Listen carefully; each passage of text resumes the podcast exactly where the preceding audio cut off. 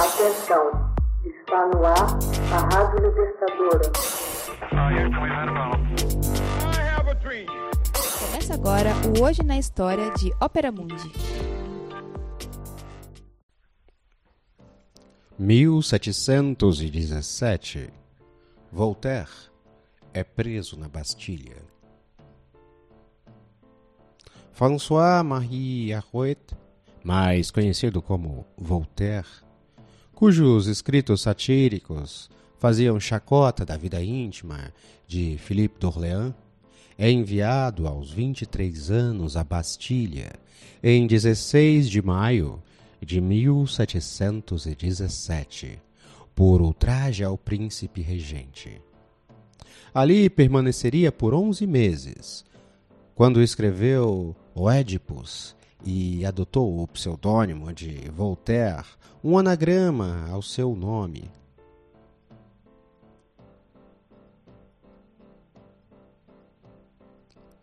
A sombra de Voltaire plana sobre o século XVIII. Filósofo, dramaturgo, poeta, historiador, polemista, ele encarnava o espírito francês deste tempo. Seu talento de escritor lhe permitiu percorrer quase todos os gêneros literários. Humanista convicto, lutou em defesa dos direitos do homem e contra o fanatismo religioso.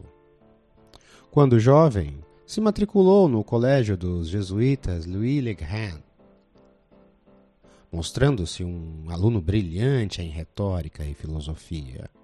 Voltou-se rapidamente a uma carreira literária contra a vontade de seu pai. Em 1726, é novamente enviado à Bastilha após uma discussão com o cavaleiro de Rohan. É libertado com a promessa de se exilar na Inglaterra. Lá, na Inglaterra, toma conhecimento das teorias de Isaac Newton e a filosofia de John Locke, que o influenciariam consideravelmente. O francês fica marcado pela ampla liberdade de opinião de que gozavam os ingleses. Fez votos de tudo fazer para reformar a sociedade francesa. De retorno a Paris, em 1729, encena suas duas tragédias, Brutus, de 1730, e Zaire, de 1732, que obtém ambas grande êxito. Aos 40 anos, Voltaire conquista um enorme prestígio e acumula fortuna graças à amizade com banqueiros que o ensinam a investir e especular. Essa assistência financeira lhe permitia deixar a França de um dia a outro, caso seus escritos fossem novamente condenados.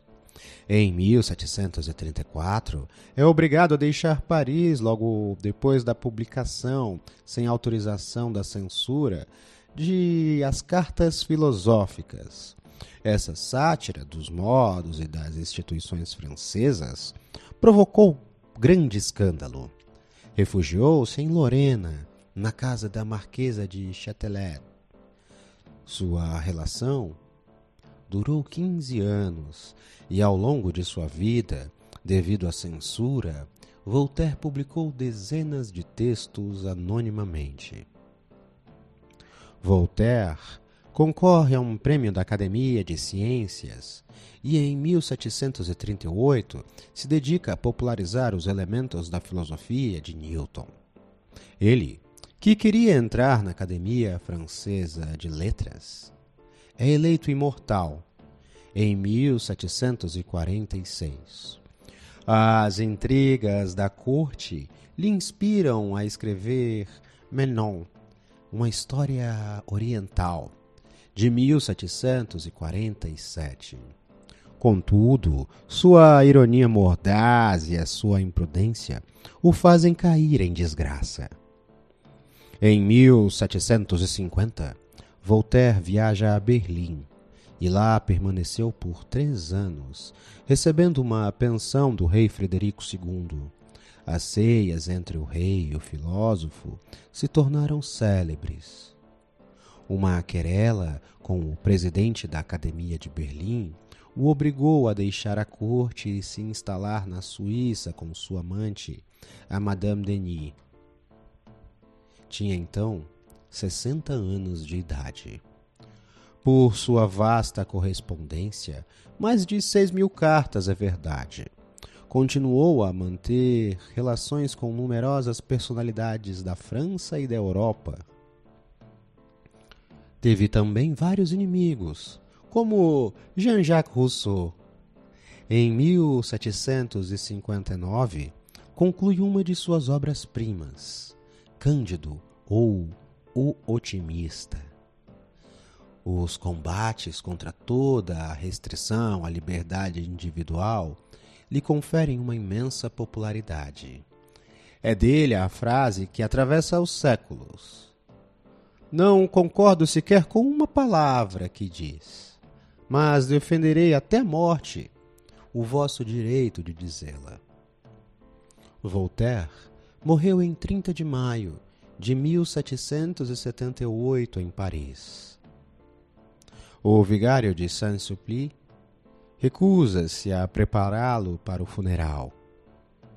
Suas cinzas foram transferidas para o Panteão em 11 de julho de 1791, após uma grande cerimônia sem a participação da Igreja. Hoje na História.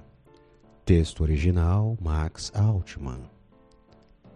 Edição Laila Manuelle. Narração e adaptação José Igor. Você já fez uma assinatura solidária de Opera Mundi?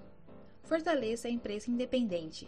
Acesse www.operamundi.com.br/apoio. São muitas opções. Você também pode fazer um Pix usando a chave apoie.operamundi.com.br. Obrigada!